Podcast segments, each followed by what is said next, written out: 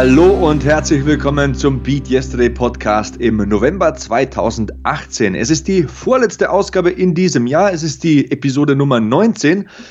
Mein Name ist Sebastian Hackel und an meiner Seite ist heute natürlich wieder Kevin Scheuren, der ja vor ein paar Wochen ein Jahr älter geworden ist. Happy Birthday to you. Naja, komm, das, das muss man muss jetzt nicht mehr singen. Hast du, hast du ja, hast du ja uns an meinem Geburtstag gesehen. Das war äh, sehr, sehr schön. Das hat mich sehr gefreut. Und deswegen vielen Dank auch an alle, die ja mir bei äh, Twitter, Instagram, wo auch immer gratuliert haben. Äh, hat mich sehr gefreut, jede einzelne Gratulation. Und jetzt bin ich ein Jahr älter. Meine Weisheitszähne sind raus, aber ihr hört, ich kann reden. Ähm, also es hat alles wunderbar geklappt und ich bin bereit für, für uns, Sebastian. Ich bin bereit für den Beat Yesterday Podcast.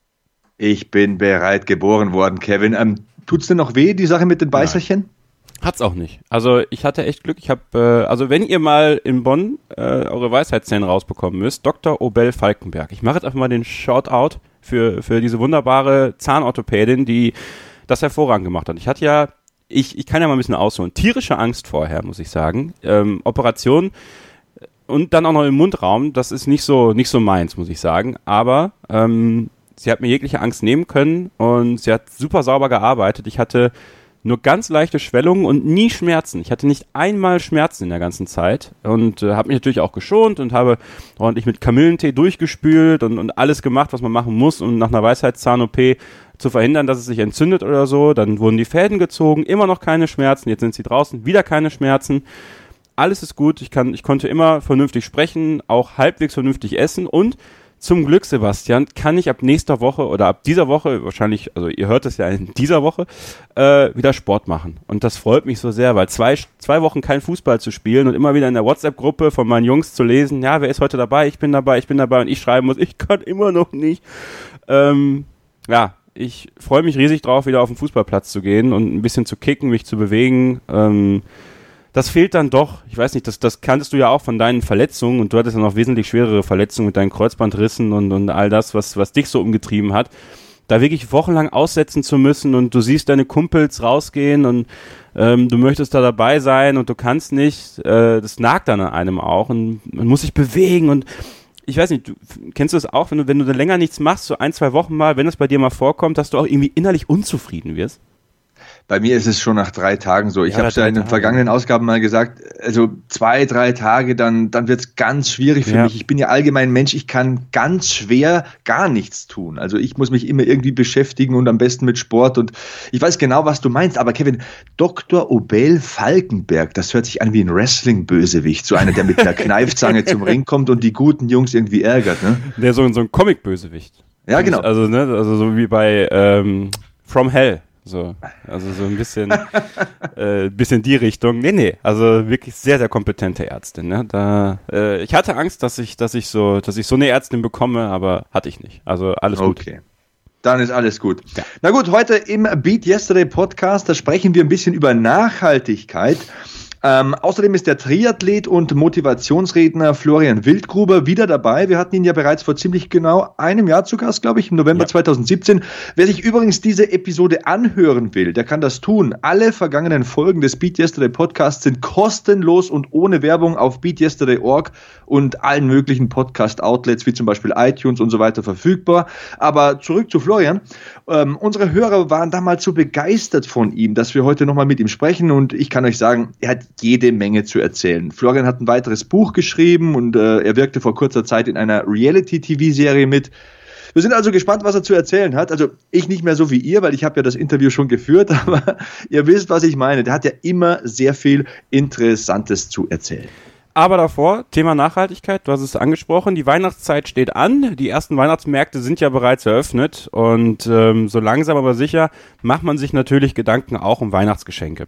Und ähm, wir haben jetzt natürlich auch die Zeit, wo man dann vielleicht viel bestellt. Ja, die einen zum Beispiel können dann gar nicht mehr in die Stadt gehen. Ja, ähm, ich kann das ein Stück weit verstehen, aber ich versuche tatsächlich meine Geschenke, soweit es geht, auch in der Stadt zu holen ähm, und Einzelhändler zu unterstützen. Aber bei ganz vielen ist es so, die bestellen ihre Geschenke bei den diversen Online-Diensten und lassen sich dann kommen und dann klingelt 10.000 Mal der Postbote bei einem, der im Erdgeschoss wohnt und für die Nachbarn die Pakete annehmen muss, weil keiner zu Hause ist, aber sie bestellen trotzdem jeden Tag liebe Nachbarn, bitte unterlasst das. Ähm, ja, aber es ist ein wichtiges Thema, Nachhaltigkeit. Und du hattest ja auch äh, in, der, in der Kita deiner Tochter äh, letztens einen, einen ganzen Themenabend zum Thema Nachhaltigkeit. Erzähl doch mal.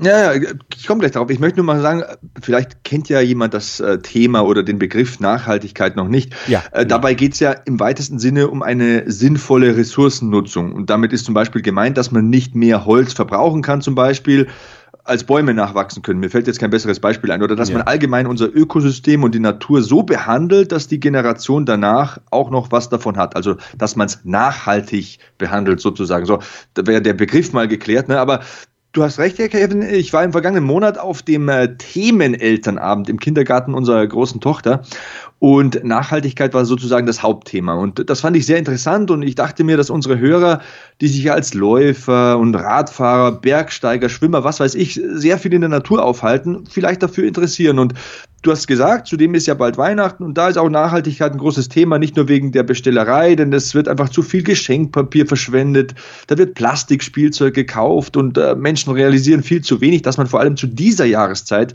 bessere Entscheidungen treffen kann oder könnte. Und äh, ich habe da viele wertvolle Anregungen mitbekommen, wie man sich umweltbewusster verhalten kann oder wie man Ressourcen schonen kann. Das muss ich tatsächlich sagen. Da waren auch ein paar Dinge dabei, wo ich gesagt habe, aha, ja, eigentlich so einfach, aber man denkt irgendwie nie dran. Dann erzähl doch mal. Äh, benennen das Kind doch mal beim Namen.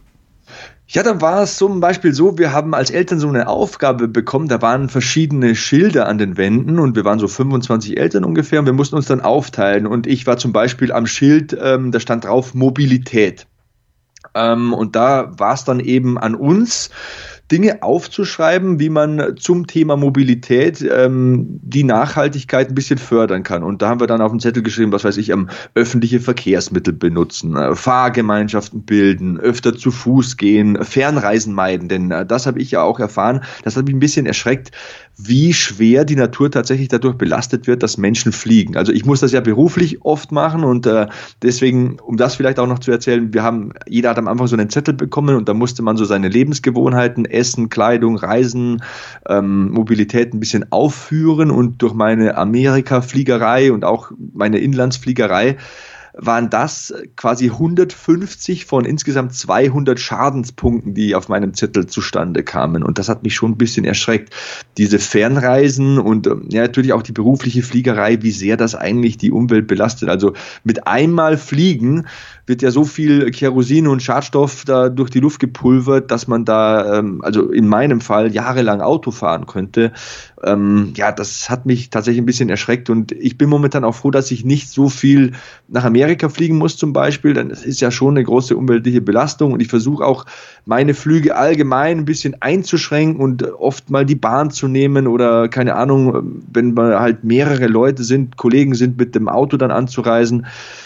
Ja, aber zum Thema Mobilität noch. Ähm, Besorgungsfahrten bündeln war zum Beispiel dann noch ein Thema, dass man nicht immer extra wegen der Ab Fahrt zur Apotheke oder der Fahrt zum äh, Drogeriemarkt immer einmal das Auto nimmt, wieder nach Hause fährt, wieder abstellt, sondern dass man so Dreiecksfahrten macht, also Getränkemarkt A, dann äh, Drogeriemarkt B, Apotheke C und äh, ist jetzt eine Vierecksfahrt, weil man ja wieder nach Hause fährt, aber du weißt, was ich meine, ja, ja. dass man das ein bisschen bündelt und so weiter. Das war zum Beispiel beim Thema Mobilität, was wir als Eltern dann so aufgeschrieben haben und dann wurden uns noch interessante Statistiken genannt und so weiter und so fort. Und ähm, ja, das hat das Ganze ein bisschen wieder ins Bewusstsein gerufen, was man eigentlich so machen kann.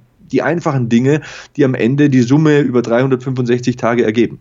Was ich ganz cool finde, hier in Bonn äh, etabliert sich jetzt ein Fahrradsharing-Dienst. Nextbike heißt der. Es soll jetzt keine Werbung sein, sondern ich benutze diesen Dienst, deswegen ähm, darf ich das einfach mal so sagen. Und das ist in vielen Städten so, dass diese Bike-Sharing-Dienste ähm, ja immer mehr den, den, den den öffentlichen Raum prägen, weil ganz oft sieht man diese Nextbike-Fahrräder und äh, ich habe diesen Dienst benutzt und ich finde es super toll. Ich bin hier in Bonn jahrelang kein Fahrrad gefahren, was aber auch daran liegt, dass Bonner Autofahrer einfach nicht Auto fahren können und ich Angst habe. Ich zähle mich teilweise auch zu denen, dass man bei manchen Kreuzungen einfach auch Fahrradfahrer schlecht sieht, aber ich habe das jetzt mal gemacht und ich finde das super toll. Das war die beste Entscheidung. Deswegen Fahrrad und wenn ihr in einer Großstadt wohnt, könnt ihr vielleicht auch mal bei euch schauen, ob es so einen Fahrradsharing-Dienst gibt. Da muss man dann eine kleine Grundgebühr vielleicht noch nicht mal bezahlen. Wenn man Student ist, Schüler ist, dann kriegt man sogar noch Rabatte, satte Rabatte und Freifahrten. Und ähm, dann auch mal das Fahrrad zu nehmen, wenn ihr könnt, weil das schützt natürlich auch die Umwelt und macht euch fit. Ja? Also ähm, doppelt gemoppelt hält da besser. Also wir machen zum Beispiel so, meine Frau zum Beispiel in dieser Woche kann ich da als positives Beispiel hervorheben. Sie fährt tatsächlich jeden Tag mit dem Fahrradanhänger mit beiden Kindern zum Kindergarten und zur Krippe, liefert cool. die dann dort ab, lässt den Hänger dort stehen, fährt mit dem Rad zur Arbeit weiter und auf dem Rückweg von der Arbeit sammelt sie beide wieder ein. Und da bin ich sehr stolz auf sie, muss ich sagen, denn ich sehe da immer die dicken, ähm, ich möchte jetzt keine Marken nennen, SUVs dann immer vor dem Kindergarten sich quasi schon übereinander stapeln, damit ein Kind eingeladen werden kann. Und das ist natürlich was, ähm,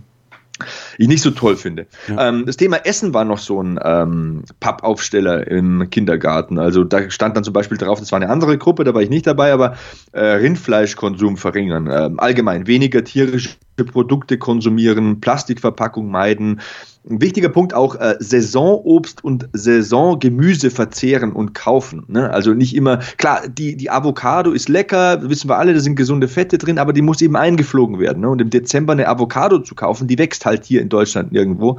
Ähm, deswegen da vielleicht auch das Bewusstsein ein bisschen entwickeln und ähm, habe ich jetzt auch ein bisschen umgestellt. Also wir machen es zum Beispiel so, ähm, die Eltern meiner Frau und meine Eltern, die haben große Grundstücke, da wo ich herkomme, in Niederbayern, in Passau.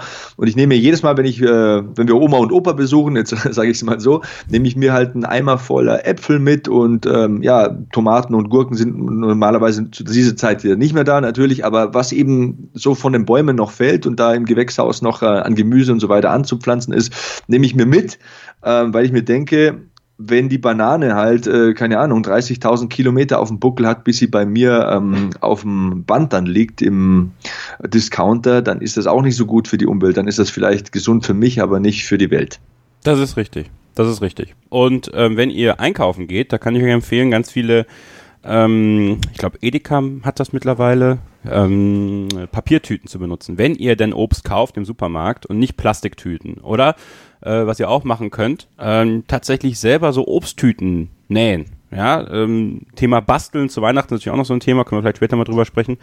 Äh, aber selber so Einkaufstüten nähen oder halt Jutebeutel benutzen und nicht eben Plastiktüten und dann noch eine Plastiktüte um die Bananen. Da könnt ihr auch einfach das Schild, wenn die Bananen abwiegt, auf die Bananen kleben. Ihr müsst keine Plastiktüten um Bananen machen. Nur mal so als Beispiel. Und ähm, da könnt ihr auch schon einiges dafür tun, euren Einkauf äh, nachhaltiger zu gestalten. Oder ähm, wo ich auch ein großer Fan von bin, ich, ich, trinke ja gerne Milch. Wo wir bei tierischen Produkten waren, kann man natürlich darüber diskutieren, muss man so viel Milch trinken oder, oder wie auch immer. Aber da die Glasflasche zu nehmen und nicht den Tetrapack tatsächlich. Ja, auch wenn Tetrapack recycelbar ist, ist es trotzdem eine Belastung für die Umwelt. Äh, nehmt doch mal die Glasflasche. Schmeckt besser. Ich finde, aus Glasflaschen schmeckt alles irgendwie besser. Wasser, äh, Cola oder ähm, Milch eben. Und ähm, so könnt ihr auch was dafür tun, weil die Flaschen müsst ihr auch zurückbringen. Ja, die werden aber ausgespült und wieder benutzt. Nachhaltigkeit, äh, Orientierung, auch daran mal zu sehen, wie könnt ihr im Alltag, auch beim Einkauf darauf achten, beim Essen darauf achten, viel Gemüse. Aber ich finde das gut, was du gesagt hast, saisonales Gemüse. Und da muss man sich natürlich auch ein bisschen informieren. Das heißt, ganz genau. Ihr müsst auch mal äh, anstatt äh, nach äh, also irgendwelchen unsinnigen Artikeln zu suchen, natürlich nie unsinnige Artikel auf beatyesterday.org, sondern andere, ähm, müsst ihr euch mal darüber informieren, welches Obst ist gerade saisonal. Und das haben wir mal gemacht hier zu Hause, meine Freundin und ich und äh, haben zum Beispiel in der Zeit, ich glaube, das war jetzt im September, ähm, da war Birne zum Beispiel etwas mehr. Oder Trauben waren zu dem Zeitpunkt tatsächlich auch äh, saisonales Gemüse. Also haben wir die dann genommen, das hat, hat sich ausgezahlt. Schmeckte gut und äh, man kann sich ja daran orientieren, ähm, da sein Obst und Gemüseanteil auch auszurichten und was dafür tun. Und wenn man kann, und damit beende ich auch meinen Monolog in diesem Fall, äh, von regionalen Erzeugern kaufen. Ähm, also ganz oft mal, also man sieht es ja auch, ich weiß nicht, wie das bei euch in München ist, aber teilweise laufe ich hier in Bonn über den, über den Markt. Das ist mittlerweile echt erbärmlich teilweise. Äh, bei mir haben wir in der Heimatstadt in Borken in Münster ist es noch schlimmer äh, wirklich nur noch ganz wenige Stände, aber das liegt auch ein bisschen daran, dass man halt so bequem ist und halt lieber eben, wie du sagst, zum Discounter, zum Supermarkt geht, äh, anstatt beim Markt dann äh, sein Gemüse zu kaufen, bei regionalen Erzeugern sein, seine Sachen zu kaufen, auch seine Eier zu kaufen zum Beispiel. Ähm, unterstützt eure regionalen Erzeuger. Damit äh, tut ihr nicht nur der Umwelt was Gutes, sondern auch denen, dass die halt weitermachen können und uns weiter richtig gute Produkte liefern können. Ja, da war sehr viel Wertvolles dabei. Jetzt habe ich ganz andächtig gelauscht und ja, zu dem Ding mit der, mit den Kühen, also mit der Milch, was du gesagt hast, das war ganz interessant, denn ähm, da wurde wieder diese Statistik genannt. Ähm, es war so eine PowerPoint-Präsentation und ähm, die Rednerin hat eben gesagt, ähm, also es war so eine externe Firma, die da zu Gast war im Kindergarten, war sehr professionell, muss ich wirklich sagen. Die Rednerin hat gesagt, in Amerika ist es zum Beispiel so, wenn man äh, kein wie, jetzt muss ich ganz genau aufpassen, kein rotes Fleisch mehr essen würde in Amerika, würden sich die Gesamtschadstoffe, die in Amerika oder von Amerika ausgestoßen werden, um über 10 Prozent verringern. Und dann sind wir da ein bisschen in die Tiefe gegangen und durch diese ähm, Rinderhaltung und ähm, den äh, Milchproduktkonsum, der da damit einhergeht, ist es ja natürlich so, dass sehr viele Schadstoffe, dass halt Methan ausgestoßen wird genau. und so weiter, so um es abzukürzen. So, dann hat eine Mutter gemeint, ja, ähm, aber sie isst ja gar kein rotes Fleisch. Sie isst ja nur Butter und, und, und Käse und äh, Frischkäse. Und ähm, da hat auch die Vortragsrednerin gesagt, das ist eigentlich egal, weil ob das Tier geschlachtet wird und dann wieder Neues nachkommt ähm, oder ob von den bestehenden Tieren quasi die Milcherzeugnisse genommen werden, das ist eigentlich egal, weil die stoßen ja alle Schadstoffe aus. Ne? Also es liegt immer nicht nur so am, am Fleisch essen, sondern auch am Milchprodukte konsumieren. Da habe ich auch ein ganz, ganz schlechtes Gewissen bekommen, weil ich bin ja auch jemand, ich habe es in den vergangenen Ausgaben mal erzählt, ich versuche meinen Fleischkonsum wirklich sehr zurückzufahren, rotes Fleisch zu meiden, wenn dann Hühnchen zu essen, aber durch das, dass ich eben viel Krafttraining mache und jetzt auch wieder im Kampfsport dabei bin, esse ich halt Quark und Frischkäse und irgendwie Leitfeta und so weiter und ja, da habe ich schon auch ein schlechtes Gewissen bekommen, weil für die Umwelt ist das nicht so gut. Ja, und wer, wer sich fragt, was meint er mit Methangasen? Ganz einfach, Kühe pupsen. Und zwar, wissen. und zwar, pass auf, auch eine Statistik, eine Kuh verursacht viermal so viele Abgase wie ein durchschnittlicher Pkw. Also wenn ja. du jetzt den Golf nimmst, ne, das ist ein Viertel von dem äh, Pupsi Pupsi, was die Kuh halt in die, äh, ja, ähm, wie sagt man, in, in die Atmosphäre äh, bläst. Also das ja. ist schon beachtlich. Ja, das ist wirklich beachtlich und deswegen, ähm, ja, könnt ihr selber äh, viel dafür tun. Gab es noch einen Punkt, der bei diesem Themenamt angesprochen worden ist? Das war, das war sehr viel, also es hat über zwei Stunden gedauert. Ähm, du hast ja gesagt, Dinge recyceln, Müll trennen, nicht alles in die Restmülltonne stopfen. Zum Konsum allgemein hast du auch super gesagt, ähm, bei Amazon-Bestellungen, nennen wir das Kind bei, beim Namen, ja. ne? einmal ähm, mehrere Sachen bestellen, nicht fünfmal bestellen. Also wir zeichnen momentan, wir zeichnen jetzt an einem Freitag auf für die Hörer da draußen. Wir wollen das ja ganz realistisch und ehrlich machen. Da ist Black Friday und da weiß man ja, was los ist. Ähm, da gibt es Leute, die bestellen dreimal am Tag, anstatt äh, einfach so eine Sammelbestellung äh, zu machen und äh, da muss eben der Kurierfahrer einmal kommen und nicht achtmal. Äh, da fällt mir meine Nachbarin ein. Das ist so witzig, Kevin. Ich es ist ja gut, Datenschutz und so und äh, ist ja ein großes Thema, aber ich müsste dir das fast mal fotografieren und per WhatsApp schicken. Die hat jeden Tag fünf Zalando-Pakete vor der Tür okay. und äh, meine Frau haben schon und ich haben schon Wetten abgeschlossen, ob sie irgendwann nicht mehr zur Tür reinkommt, weil Zalando alles verstellt hat. Wenn die mal zwei, drei Tage weg ist, kommt die nicht mehr rein. Das ist so, so unfassbar, das ist wirklich mannshoch, jeden Tag. Ja. Und ich denke mir, die Frau kann doch nicht alles kaufen, da geht doch bestimmt auch wieder was zurück und was da allein schon rumgefahren und äh, äh rumgeflogen wird, weil Leute einfach bestellen bestellen, probieren, nee, passt mir nicht, schicke ich wieder zurück. Da ah, denke ich mir manchmal auch, muss das denn sein?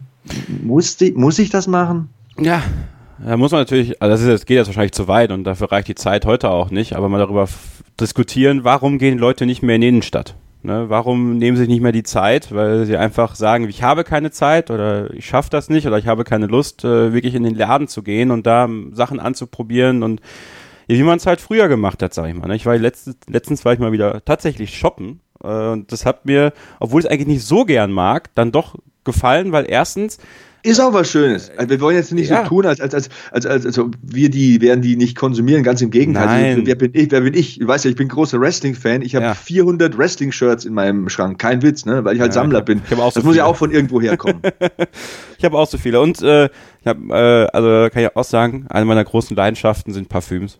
Ja, und äh, da wächst und wächst die Sammlung auch. Also wenn wir über Konsum sprechen, dann, dann dürfen wir uns da nicht ausnehmen. Aber äh, sich einfach mal die Zeit zu nehmen und eben nicht so viel zu bestellen. Und wenn man zum Beispiel bei Amazon bestellt, ganz netter Fakt am Rand, ähm, macht mal nicht die Option, äh, Pakete verschicken, sobald sie verfügbar sind, sondern alles sammeln lassen. Das können die nämlich auch. Ja, dann bekommt ihr nämlich alles in einem Paket und wenn ihr mehrere Sachen habt, die von mehreren Lieferanten kommen, werden die trotzdem erstmal zusammengefügt und kommen dann. Das dauert vielleicht etwas länger, Aber damit schont ja auch die Umwelt. Also es gibt so kleine Sachen, die wir machen können, um da auf jeden Fall auch unseren ähm, ökologischen Fußabdruck, sagen wir mal, so ein bisschen zu verkleinern. Auf jeden Fall, auf jeden Fall. Also ähm, was ich persönlich noch mache oder gemacht habe, zum Beispiel fällt mir gerade noch ein, ich habe zu einer Lego-Spende auf Social Media aufgerufen, weil im Kindergarten unserer Tochter, da herrscht ein Mangel an Lego-Steinen. So, ich wollte aber bewusst keine neuen Plastikbausteine kaufen. Ich wollte im Sinne der Nachhaltigkeit, eben weil ich zwei, drei Tage zuvor auf diesem Elternabend war, altes, aber gut erhaltenes Spielzeug sammeln. Und das hat mich dann sehr gefreut, denn am Ende sind zehn Pakete bis jetzt, bis heute, mit gebrauchten Legosteinen eingetroffen. Cool. Das fand ich super. Und man schimpft ja so oft über die sozialen Medien. Ich bin da auch schuldig im Sinne der Anklage. Ich sage oft, da wird so viel Mist gepostet und so viel Negatives, aber ich bin Sebastian Hackel auf Instagram und Twitter und da habe ich den Aufruf gemacht und was da an Reaktionen reinkam, also es haben mich bestimmt 30, 40 Leute kontaktiert und es kamen dann 10 Pakete an und das positive Ergebnis, ich habe den Fahrradanhänger vollgeladen mit Legosteinen, bin zum Kindergarten gefahren und habe das dann alles da reingetragen und ausgeschüttet und du hättest dieses Leuchten sehen sollen in den mhm. Augen der Kinder. Sie haben sich so gefreut. Alle kamen angerannt und, und, und haben mit Lego gespielt den ganzen Tag. Die Erzieherinnen haben es mir gedankt, denn die hatten den ganzen Vormittag nichts zu tun. und das ist doch super, dass man die sozialen Medien auch mal für sowas nutzen kann. Und das war mir auch wiederum eine Lehre. Das hat mir sehr viel beigebracht, denn ich möchte sowas öfter tun. Ich möchte irgendwie, muss nicht immer im Sinne der, des Umweltschutzes oder der Nachhaltigkeit sein, aber ich möchte meine sozialen, meine Social Media Kanäle dazu nutzen, mehr Positives anzurichten. Ich bin jetzt auf Instagram, Twitter, Facebook überall fünfstellig, also auf Facebook glaube ich sogar über 20.000 mittlerweile Follower, keine Ahnung, was die wollen, aber es ist halt so und das kann man ja auch nutzen. Ne? Man, man muss sich ja nicht selbst promoten und Kohle verdienen mit Social Media. Man kann ja auch versuche ich auch einmal Leute motivieren, ne? eine, eine positive Botschaft rauszuhauen, irgendwie was Positives in die Insta-Message zu packen oder so. Das waren wir wieder eine große Lehre und das werde ich häufiger machen. Ja, und dann, ähm, ja, Weihnachtsgeschenke. Ist auch noch, wollen wir das Thema rund machen einfach mal, denn Gerne. das steht jetzt für viele an. Geschenkpapier, ne? Das ist ja auch so ein Thema. Welches Geschenkpapier benutzt man? Äh, gibt ja auch Leute, die knibbeln ihre Pakete so penibel auf, dass sie äh, das Geschenkpapier noch wieder benutzen können. Das ist natürlich nachhaltig, das stimmt. Ähm, aber was ich für mich entdeckt habe, und das hat wieder irgendwie was, altes Zeitungspapier. Ich weiß, das ist für manche vielleicht nicht so schön, äh, aber irgendwie hat es was, altes Zeitungspapier zu benutzen. Man, in England ist es ja so, bei Fish and Chips benutzt man ja auch Zeitungen, um die Pommes da rein zu tun. Äh, das ist auch eigentlich ein gutes Ding, weil warum nicht? Ich meine, man reißt das Papier eh auf, ob man da jetzt was glitzernd Pinkes hat. Das ist, also bei wem ich das verstehen kann, wenn man das macht, finde ich tatsächlich sind Kinder, weil Kinder sich einfach super darüber freuen. Und äh, da drücke ich auch gerne ein Auge zu, aber wir Erwachsenen, wir müssen uns nicht das, das pinkeste ähm, und das glänzendste und das plastisch, plastischste im Sinne von Plastik äh, Papier aussuchen, sondern können auch, es gibt ja auch recyceltes Geschenkpapier, was trotzdem bedruckt ist, ja. Und da kann man auch mal schauen, das kostet vielleicht im Einkauf ein bisschen mehr, aber ähm, es ist halt aus recyceltem Papier, äh, es tut nicht weh und wie gesagt, das Zeitungspapier tut es in dem Fall auch und ähm, das, das, das geht mir nicht in den Kopf rein, warum man sich um Geschenkpapier tatsächlich so viele Gedanken macht. Also ähm, ich sehe das ja, wenn, wenn Leute zu Weihnachten durch die Stadt rennen und zig Geschenkpapierrollen dabei haben, wo ich mir denke, ihr benutzt doch gar nicht alle Rollen, ihr kauft einfach zehn Rollen und äh, schaut mal, was euch dann am besten gefällt. So, und dann am Ende kaufst du noch die elfte Rolle, weil die irgendwas fehlt. Also, also das soll jetzt nicht so klingen im Sinne von, wir, wir haten jetzt nur rum gegenüber äh, diesen Sachen. Jedem das seine, klar. Aber äh, wenn es um Nachhaltigkeit geht, müssen wir auch da ein bisschen dran an, anpacken und äh, ja, mit Geschenkpapier anfangen und über sowas wie selbstgemachte Geschenke nachdenken. Ja, also nicht nur kaufen, sondern vielleicht auch mal was basteln. Und ja, gerade ja, gerade du und, und, deine Frau, äh, wenn es natürlich um, um, was Schönes für die Kinder geht, ist was Selbstgemachtes, auch füreinander natürlich, äh, immer auch ein ganz feines Geschenk. Ja, ich sag's dir ganz ehrlich, Wir haben das ganz pragmatisch gelöst in diesem Jahr. Also meine Frau und ich, wir werden den Kindern gar nichts schenken. Das hört sich mhm. jetzt furchtbar an. Jetzt denken alle, der schenkt seinen Kindern nichts. Nee, es ist einfach so, die Großeltern überschütt, überschütten die Kinder sowieso dermaßen mit Geschenken. Und das, bei uns ist es ja so, wir sind ja noch sehr, sehr altbacken. Da bringt ja sowieso das Christkind die Geschenke. Also ähm, ist das ja sowieso nicht nachvollziehbar, wer was schenkt. Und die Eltern schenken ja sowieso fünfmal so viel, wie abgemacht war. Von daher ist das alles okay. Also wir kaufen den Kindern gar nichts, kein Plastik, da, deswegen auch keine Geschenkverpackungen und so weiter. Und ich habe mit meinem Bruder und äh, meine Frau auch mit ihren Geschwistern ausgemacht, dass wir uns äh, nichts schenken. Die Eltern bekommen ein Fotobuch und einen Kalender mit Bildern von den Kindern. So, und dann hat sich das. Und das Wichtigste an Weihnachten ist, dass man sich sieht. Genau. Mein Bruder, mein Bruder fliegt aus Köln runter, wir fahren aus München zu meinen Eltern und da treffen wir uns alle an einem Ort. Da gibt's was Leckeres zu essen und man redet miteinander und verbringt qualitativ gute Zeit miteinander. Man schaut den Kindern zu beim Auspacken. Wie gesagt, die bekommen eh fünfmal so viel, wie man zuvor ausgemacht hatte mit den Großeltern. Ist auch okay äh, sollen sich ja freuen an ihren Enkelkindern. Aber so haben wir das gelöst. Dann ist da kein Geschenkpapier verschwendet und man hat was von Weihnachten. Die besten Erinnerungen sind immer gute Gespräche und das äh, Beieinander sein, denn man weiß ja nie, wie lange man äh, seine Lieben hat. Ne? Und deswegen ja. muss man das umso mehr schätzen. So haben wir das gelöst. Das klingt jetzt super corny und äh, super cheesy, wie ich das sage, aber ich meine das genauso, wie ich sage und das wird auch genauso vollzogen bei uns. Und ja, meine Frau und ich, wir haben uns irgendwie ähm, abgemacht, wir kaufen uns so einen Kaffee-Vollautomaten, denn wir hatten bisher so eine Kapselmaschine und wir sind beide Kaffee-Vieltrinker. Sondern haben wir uns auch mal über, überlegt, im Sinne der Nachhaltigkeit, eigentlich ist so ein Vollautomat, der ja wirklich die Bohnen verarbeitet äh, in einem ja, sinnvollen Maße, viel sinnvoller für uns. Ne? Also als immer jeden Tag äh, drei, vier Kapseln pro Mann und Frau da reinzuschieben. Das ist ja auch nicht dann, nachhaltig. Also diese eben, Kapseln sind Alumi ja auch ganz Aluminium ganz, ganz schlecht. Ja. Und äh, deswegen haben wir gesagt, äh, wir investieren mal ein bisschen mehr Geld äh, und kaufen uns so, eine, äh, so einen Kaffeevollautomaten. Und meine Frau kriegt noch eine Kleinigkeit, ah. das sage ich ihr nicht, weil die muss mir nichts kaufen. Aber dann war's das mit Weihnachten. Ne? Und äh, das packe ich dann auch nicht ein. Da schreibe ich lieber äh, einen kleinen Brief dazu, den lege ich dann dazu und äh, finde ein paar Zeilen. Das ist viel mehr wert als äh, 80 Mal mit Geschenkpapier umwickeln. Aber holt ihr euch eine Siebdruckmaschine? Ähm, ich weiß es ehrlich gesagt noch nicht. Es ist ja noch November und ich bin kein äh, Typ, der ja schon 40 Wochen vor Weihnachten ins Geschäft rennt. Ich habe mich noch gar nicht informiert. Ich muss jetzt aber mal in ein Geschäft gehen und muss das mal ankurbeln. Ich weiß es nicht. Ich ja, weiß es ganz mal. ehrlich nicht. Also ich, ich, möchte guten Kaffee trinken. Ich genau. trinke gerne und viel Kaffee und meine genau. Frau auch. Deswegen eine Siebdruckmaschine. Kein, also eine Siebdruckmaschine gibt, also tatsächlich auch im Einkauf höchstwahrscheinlich ein bisschen teurer, aber der Kaffee, den du da rausbekommst, also tatsächlich so eine Maschine wie im, äh, im, in einem guten Kaffeehaus. Mhm. Nicht so eine. Äh, ah, wo man dann so absteckt und so nach links genau. dreht und dann geht's auf. Ganz ne? genau, ja. super. Weil, und das, die gibt's auch nicht für so viel, also die sind nicht so teuer. Man muss ein bisschen schauen, ähm, aber den Kaffee, den du da rausbekommst, auf Dauer, ist besser als der Kaffee aus diesen ganz normalen Vollautomaten. Natürlich haben die auch was für sich, ähm, aber es, das hat auch was und das macht auch den Kaffee, also nur als Idee.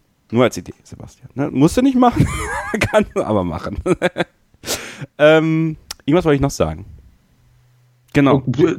Ge gemeinsam Zeit verbringen. Das wird auch was für die Dezember-Ausgabe sein, natürlich, wenn wir noch ein bisschen äh, dann auch aufs Essen zu sprechen kommen. Das nur schon mal als kleiner Teaser auf das, worüber wir im Dezember sprechen werden. Essen, Weihnachtsessen, auch da Nachhaltigkeit ein großes Thema ähm, die Zeit zusammen und ähm, ja, meine Mutter hatte den Krebs besiegt dieses Jahr ähm, und deswegen weiß ich umso mehr, wie wichtig es ist, Zeit miteinander zu verbringen.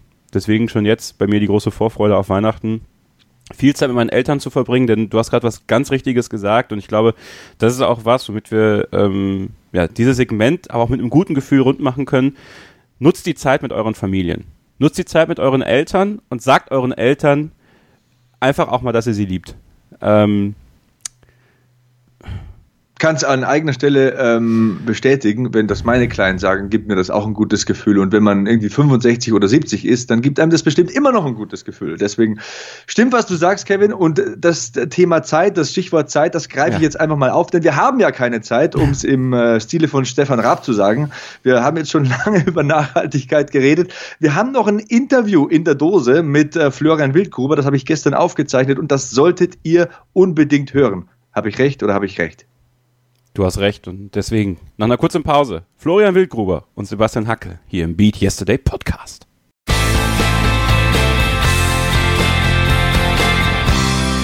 LL Cool J hat gesagt, don't call it a comeback, denn äh, das passt ja heute.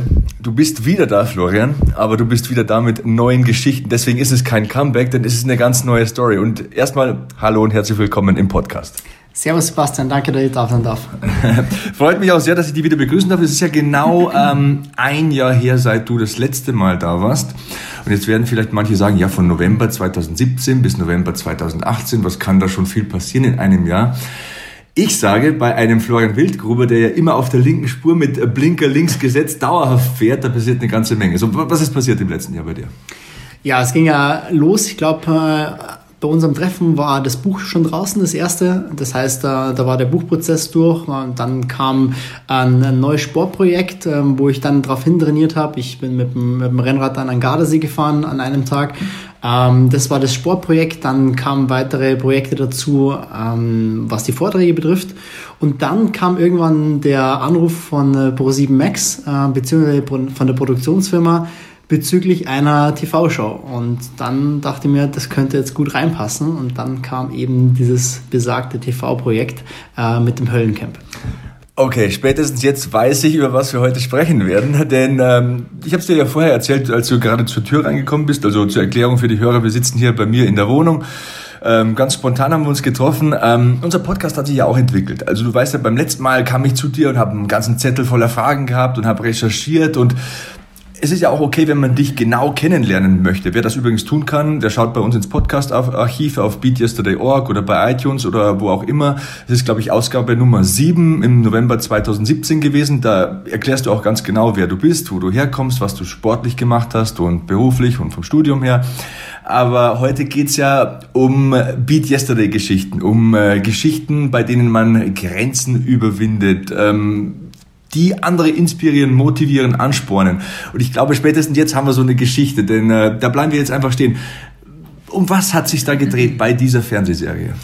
Also im Endeffekt ist eine Fernsehserie, die es bisher so noch nie gab. Es geht um, im Endeffekt um einen Aufnahmetest bei einer Spezialeinheit und dieser Test sollte dann im Endeffekt im, im Fernsehen nachgestellt werden. Spannende an diesem Projekt ist, es ist tatsächlich eins zu eins echt. Das heißt, es sind wirklich Ausbilder von Spezialeinheiten da. Es ist nichts gestellt, also tatsächlich, da war selbst die, die Produktionsfirma ein bisschen überrascht, ähm, weil normalerweise ist ja so manchmal, dass dann im Fernsehen das eine oder andere nochmal ein bisschen nachjustiert wird, so nach dem Motto, jetzt läufst du nochmal um die Kurve rum, weil das hat jetzt irgendwie blöd ausgeschaut.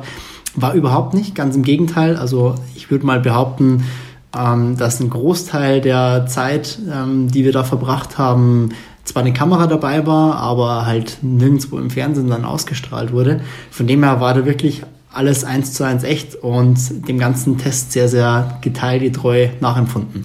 Ist es dann so, dass man teilweise vergisst, dass eine Kamera mitläuft, wenn man so mit sich beschäftigt ist?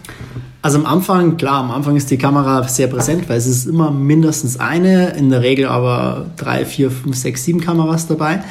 Am Anfang merkt man es, aber irgendwann ist man, aller, aller spätestens am zweiten Tag, ist man komplett bei sich. Also man nimmt das, man, man denkt sich dann teilweise im Nachhinein, boah, okay, ähm, das war jetzt vielleicht nicht so cool, was ich da gemacht habe, aber das wird trotzdem gesendet oder es wird trotzdem aufgenommen, weil man sich dann irgendwie den Arsch am Feuer trocknet, weil es so kalt ist. Ähm, ja, aber das vergisst man irgendwann komplett. Stichwort Arsch am Feuer trocknen. Was musstet ihr genau machen? Also wie ging's los? Geh mal von außen nach innen, äh, von den allgemeinen Dingen ein bisschen ins Detail rein dann. Also im Endeffekt, es waren zehn Leute, äh, zehn Teilnehmer und es ging los am ersten Tag. Es war Dienstag in der Dienstagvormittag. Los ging es mit so einem Athletik. Äh, Training, mehr oder weniger, wo man die anderen tragen musste, robben musste, Liegestützen machen musste. Es war, ich bin jetzt, glaube ich, relativ viel gewohnt, es war ein sehr, sehr harter Einstieg, was das Körperliche betrifft. Ähm, war auch gewollt so, weil sie gleich am Anfang schauen wollten, wer ist so wie drauf. Wurden schon Leute aussondiert dann am Anfang? Mm, nach zwei Stunden ist der erste. Respekt. zwei Stunden ist der erste dann im wahrsten Sinne des Wortes abgesoffen, weil es war eine Schwimmübung und da hat er äh, alles nicht durchgehalten. Ähm, Genau, und äh, was, was die ganze Zeit zu den körperlichen Challenges noch dazu kam, war einfach die Tatsache, dass die, die Ausbilder die ganze Zeit einen relativ hohen Druck ausgeübt haben, psychisch. Mhm. Wie es halt auch bei den Spezialeinheiten ist. Ziel sollte nicht sein, dass man irgendwie den anderen nervt damit, sondern dass man den anderen körperlich und mental in eine Extremsituation bringt, um zu schauen, wie reagiert er da. weil die jetzt bei Spezialeinheiten keinen brauchen können, der, wenn er müde ist und Hunger hat, irgendwie anfängt rumzuballern, sondern die brauchen jemanden, der, sag ich jetzt mal, im Schädel stabil ist. Ja. Und ähm, genau, so ging es dann los mit dem Test und dann kamen nach und nach die Challenges dazu. Ähm, das war komplett unterschiedlich, von Teameinheiten äh, über Schwimmen, Rudern, das Boot dann im Wasser ziehen mit kompletter Kleidung an, ähm, komplett gemischt. Und äh, genau, nach und nach konnte man dann dementsprechend äh, sich beweisen. Und entweder man ist freiwillig ausgestiegen, also man konnte immer freiwillig aussteigen, oder man hat es halt nicht geschafft. Wie, wie lange ging das Ganze? Das Ganze ging 72 Stunden, also maximal. Ähm, und am Schluss, ja, nach, ich glaube, nach 24, nee, nach 48 Stunden waren noch vier Leute übrig. Also du und drei andere. Ich und drei andere. Genau. Würdest du sagen, dass dich ähm, bei diesem Experiment die Tatsache begünstigt hat, dass du Triathlet bist? Also du, du kannst schwimmen, du kannst laufen, du kannst Radfahren. Klar, wenn ich dabei einer anschreit, das ist nochmal eine ganz andere Komponente. Aber würdest du sagen, dass dir das geholfen hat? Also ganz ehrlich, ich habe für mich natürlich der, der Hauptantriebsgrund da mitzumachen war nicht, weil ich eine Spezialeinheit möchte, äh, sondern äh, weil ich einfach diese Herausforderung gesucht habe. Und ich würde ganz klar sagen, ja, es hat mir geholfen, dass ich Triathlet äh, bin ähm, oder war. Ähm, nicht so sehr, weil ich Schwimmen, von Laufen kann, sondern weil es äh, vom Kopf her ähm, der entscheidende Aspekt ist. Mhm. Also nach, nach 24 Stunden, da hast du keinen Bock mehr, da geht es dir nicht mehr gut, du da geht es da ne? keinem mehr gut, mhm. sondern geht es nur noch darum, ob du kopfmäßig bereit bist durchzuhalten. Mhm. Und ähm, es war für mich sehr, sehr, es war für alle hart, auch für mich sehr hart. Ich würde aber trotzdem mal behaupten, klar war ich zwischenzeitlich mal am Boden gelegen, weil es nicht mehr ging, aber ich würde mal behaupten, es war für mich keine neue mentale Grenze, die irgendwie äh, überschritten, überschritten werden, werden, hätte müssen. Ja. War im Triathlon schon hin und wieder öfter der Fall. Mhm. Und das ist für mich auch so ein riesen Learning daraus gewesen, ähm, dieses, diese, diese Referenzerlebnisse, die du hast, die sind so entscheidend, weil im Camp waren Leute dabei, die, sag jetzt mal, nur Fitnesssport gemacht haben, da wo du nie, wenn du jetzt nur im, im Studio alleine für dich hintrainierst, nie an diese Grenze kommst, mhm. gar nicht kommen kannst, weil du dich in der Regel da nicht hinbringst, alleine. Äh, und die hatten natürlich solche Erlebnisse nicht. Und wenn es dir jetzt dreckig geht, wenn es dir nicht mehr gut geht, dann denkst du dir halt schon, boah, ich kann jetzt bald nicht mehr. Aber das ist auch diese spannende psychologische Komponente. Wenn du körperlich am Limit bist, gefühlt am Limit bist, dann bist du ungefähr bei 40 Prozent von deiner äh, tatsächlichen Leistungsfähigkeit. Mhm. Und das, wenn du noch nie erlebt hast, dann glaubst du es halt auch nicht. Mhm. Ja. Und wenn du weißt, okay, ähm, ich bin jetzt zwar Marsch, aber bis ich wirklich nicht mehr kann, ist noch viel, viel Zeit. Um es ein bisschen anschaulicher machen, zu machen für unsere Hörer da draußen äh, vom Beat Yesterday Podcast, ähm, Gab es irgendwelche bekannten Namen, die da dabei waren unter den Teilnehmern? Ähm, oder hast du zu irgendwelchen noch Kontakt? Die muss euch ja zusammengeschweißt haben, diese Aktion, denke ich mal, ne? Also es waren jetzt keine, keine Bekannten, die man irgendwie die große Masse kennt, ähm, aber wir sind noch in Kontakt. Also wir haben eine, eine WhatsApp-Gruppe und äh, es hat tatsächlich sehr zusammengeschweißt. Also es war äh, irre zu sehen, wie, wie drei Tage, äh, wie das zusammenschweißen kann. Also man lernt in drei Tagen Menschen auf einem Level kennen, das andere in wahrscheinlich 20 Jahren nicht schaffen. Wie lange ist das Ganze jetzt her? Das war, die Aufnahme war im Juli. Im Juli. Juli 2018. Okay, Juli 2018. Jetzt haben wir November und du hast über diese Grenzerfahrung N, also muss man fast im Plural äh, davon sprechen, ein Buch geschrieben. Das ist jetzt nicht furchtbar viel Zeit, das ist nicht mal ein halbes Jahr und du hast das in ein Buch gepackt und es kommt ja bald raus. Also wann kommt das Buch raus und ähm, worum geht es genau im Buch? Also das Buch äh, heißt Stop Mimimi, warum Aufgeben keine Option ist. Ähm, das Buch kommt raus am 3. Dezember mhm. äh, diesen Jahres. Und im Endeffekt geht es in diesem Buch nicht in erster Linie um dieses Camp, sondern dieses Camp ist im Endeffekt nur die Metapher dafür. Das bedeutet, die einzelnen Challenges habe ich genommen und daraus immer die Learnings rausgezogen. Das bedeutet, ähm, was bedeutet Teamarbeit? Wie kann ich das tatsächlich umsetzen? Im Buch in der Regel so gestaltet, dass es spannend zu lesen ist, weil die Challenge beschrieben ist. Was war da? Wie lief es da? Was, was lief da gut? Was lief schlecht? Und auf der anderen Seite kommt dann halt im Endeffekt das Learning raus dabei. Nicht nur für den Sport, sondern für den Sportler, sondern komplett breit gestreut für den ganz normalen, äh, sag jetzt mal, Alltag oder fürs mhm. ganz normale Leben. Ja. Äh, wenn wir das mal als Beispiel festhalten wollen, was bedeutet Teamarbeit, wenn jetzt jemand dein Buch kaufen würde, sage ich mal, und der arbeitet in einem Büro mit einem achtköpfigen Team, ich nenne jetzt mal irgendwelche Zahlen, ähm, was kann er von deinem Beruf aus dieser Erfahrung, Bootcamp, so nenne ich es jetzt mal, äh, für sein Büro mitnehmen? Also zum Thema Team zum Beispiel ähm, gab es eine, eine coole Challenge. Wir mussten Klaus tragen. Klaus war ein äh, 400 Kilo schwerer Baumstamm. äh, und wir waren zu dem Zeitpunkt noch zu neunt mhm. oder zu acht, zu acht oder zu neunt. Okay. Und das war, das war super spannend, weil da kam das Team wirklich vollkommen zum Vorschein. Am Anfang, wir waren relativ unstrukturiert, jeder ist da gestanden, wo er halt gerade gestanden ist. Wir waren unterschiedlich groß, was dazu geführt hat, dass manche an den Stamm nicht hingekommen sind mit der Schulter, weil, das, weil sie irgendwie zwischen zwei Großen gestanden sind. Äh, manche haben dann sich ein bisschen geschont und haben so getan, als würden sie mittragen. Äh, wenn man bergauf gegangen ist, dann war natürlich hinten das Gewicht. Dann wäre es gut gewesen, wenn man die Starken nach hinten nimmt, die Schwächeren nach vorne nimmt. Man musste sich organisieren. Es war irgendwann mal unangenehm. Das heißt, da waren ganz, ganz viele Sachen dabei. Und im Endeffekt ist es ja nichts anderes, wenn ich einem wirklichen Team arbeite. Das bedeutet, jeder muss an der Stelle arbeiten, wo er auch seine Leistung einbringen kann. Ähm, weil auch hier wieder, wenn ich zwischen zwei Großen stehe äh, und ich ein kleinerer bin, dann kann ich halt nicht tragen. Das heißt, ich kann da meine Stärke nicht reinbringen. Ich äh, muss mittragen, weil wenn dann mal zwei Leute rausfallen, müssen alle hm. anderen doppelt so viel tragen, also gefühlt doppelt so viel. Wenn dann drei rausfallen oder vier, dann erschlägt einen Klaus, ja, und äh, wenn man der dicke Klaus, der dicke Klaus und äh, im Team ist es genauso, wenn man wenn zwei nicht mittragen, wird für die anderen umso härter, wenn drei oder vier nicht mittragen, dann irgendwann erschlägt einen der, der Klaus auch im, äh, im übertragenen Sinne in der Arbeit.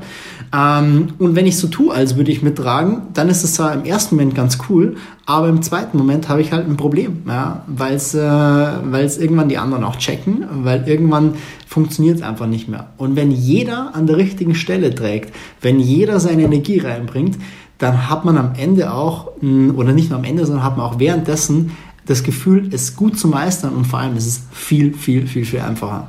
Da fällt mir ein, ähm, das Ganze wurde, glaube ich, moderiert von Patrick Isume, stimmt das? Ja, genau, von Patrick Isume. Genau, dann hatten wir hier als Auftakt-Podcast-Gast, zu Gast, oh, das sag mal dreimal schnell hintereinander, also bei ähm, Ausgabe Nummer eins war der unser Gast, ist ja auch ein ganz witziger Kerl, ne? war Football-Profi, ist jetzt Coach und Fernsehexperte.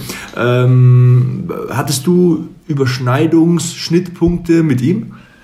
Sehr, sehr wenig. Also im Endeffekt war er halt eher bei dem, bei dem Camp die ganze Zeit dabei, mhm. hat mal hin und wieder Fragen gestellt, aber ansonsten hatte man da relativ wenig Kontakt, ehrlich gesagt. Mhm. Also das war, hat sich in Grenzen gehalten. Was hattest du von ihm für einen Eindruck? Also ich finde das ein super Entertainer, ein, ein klasse Typ. Absolut. Also der, das ist, das ist tatsächlich sein, sein Metier. Also ihm macht es Spaß. Er hat da äh, Bock dran, ähm, die Leute zu interviewen oder ihnen Fragen zu stellen oder bei so Action-Sachen dabei zu sein. Mhm. Also ja. ja. Apropos Action, da kommt ja wieder dieses Wort ähm, Grenzerfahrung, das äh, sich da ein bisschen eingebrannt hat zu Beginn unseres Gesprächs jetzt. Was ist zum Beispiel noch an harten Zeug passiert? Äh, Gab es irgendwelche Verletzungen bei dir oder hast du irgendwas über deinen Körper erfahren oder irgendwelche Schmerzen oder Emotionen gespürt, die du so noch nie gespürt hast? Ähm, ja, sehr, sehr viel. Deswegen überlege jetzt gerade, wo ich anfange. Ähm, Nimm dir Zeit. Nimm es Zeit. war, mh, mm, es gab eine Situation, eine spezielle Situation, in der ich mir tatsächlich nicht so sicher war, wie ob ich, ob ich sie hinbekomme. Und zwar ging es darum, einen, einen Gewaltmarsch nennt man das, mhm. mit Gepäck und einem 25 Kilo Baumstamm auf den Schultern beziehungsweise auf dem Nacken. Das heißt, man geht mit diesem Baumstamm, der im Nacken liegt, dann halt los und dieser Baumstamm ist halt 25 Kilo schwer, mhm. gewichtsmäßig gar nicht so dramatisch. Ist ungefähr so viel wie eine ähm, olympische Gewichtheberstange, die genau. 20 Kilo, ne? aber Exakt. halt nicht so förmig und rechts Exakt. und links nicht gleich schwer und genau. liegt nicht so angenehm im Nacken und so weiter. Okay. Genau, genau wie du sagst, Sebastian, das, äh, dieses Unförmige, mhm. die, man, diese, diesen, diesen Baumstamm kann man nicht in den, in den Nacken legen, so wie man es bei der Stange macht, mhm. sondern der muss wirklich auf dem Halswirbel äh, aufliegen. Mhm. Äh, das heißt in vorgebückter Position. Und, ähm, alle, alle ähm, Chirurgen zucken zusammen. Alle Chirurgen zucken zusammen und dir, dir tut relativ schnell alles weh.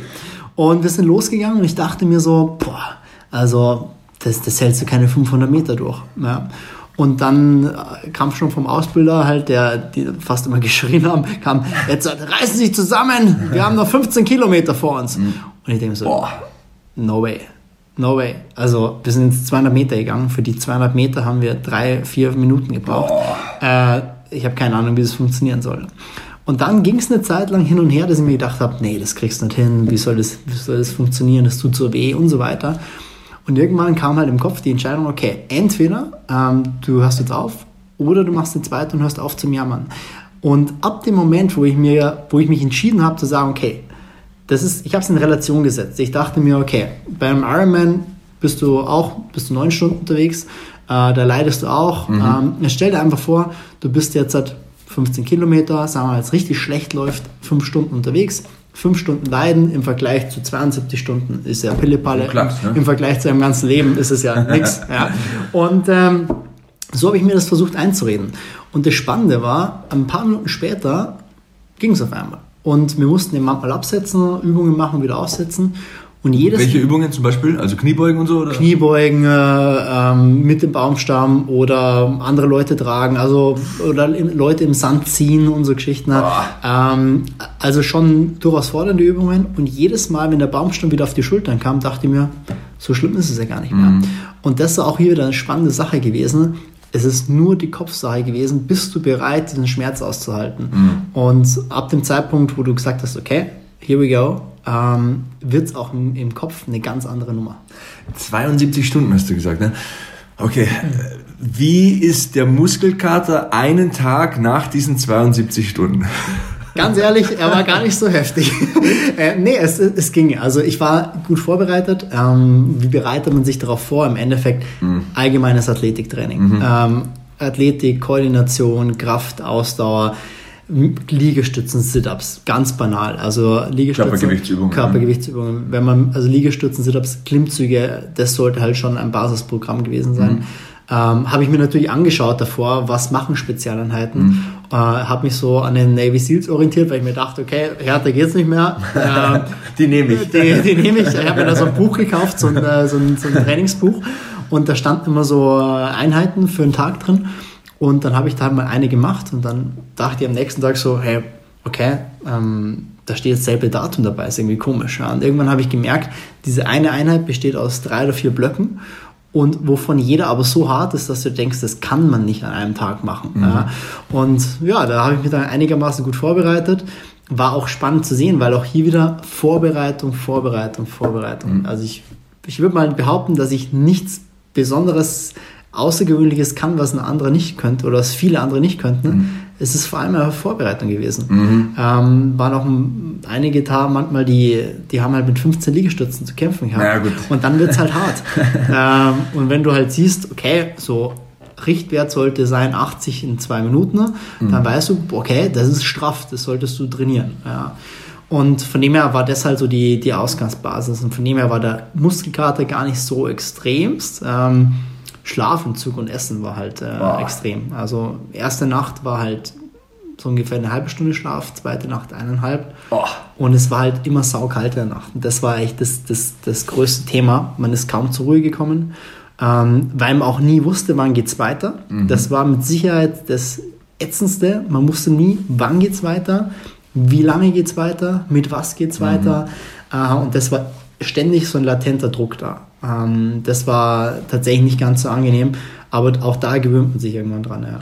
Mit Sicherheit verstärkt auch, also wurde dieser Druck auch verstärkt durch diese beiden Ausbilder, die ihr da, dabei hattet. Denn ich denke, nicht schlafen ist ja das eine, nicht essen ist das andere. Hart zu trainieren, okay, das kommt dazu. Aber wenn dir jemand konstant ins Ohr brüllt und diesen psychischen Druck ausübt, mhm. dann ist das doch nun mal ein zusätzliches Hindernis welchen Prozentanteil von äh, der Gesamtschwierigkeit schreibst du diesen beiden Ausbildern zu und dem Druck, den sie ausgeübt haben?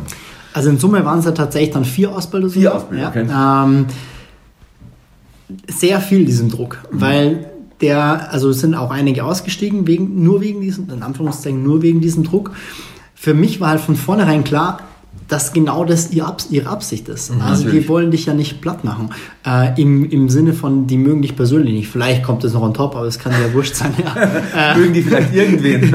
das, äh, das weiß ich nicht. Ja, aber auf jeden Fall war es für mich klar, okay, ähm, ist jetzt eigentlich äh, genau das, was sie bezwecken wollen. Und für mich war immer so das Thema, wenn die mir irgendwas gesagt haben, wenn die mir angeschrien haben oder so, äh, das ist ja lächerlich, was sie abliefern oder können sie ja gleich zu Hause bleiben, geben sie doch auf, ersparen sie uns das Leid und allen anderen. Ähm, dann habe ich mir innerlich immer, habe ich immer innerlich immer so ein bisschen gelächelt und dachte mir, du kannst alles mit mir machen. Du kannst mich, du kannst mir, kannst mich den ganzen Tag Liegestützen machen lassen. Du kannst mich mit 50 Kilo Gepäck den ganzen Tag laufen lassen.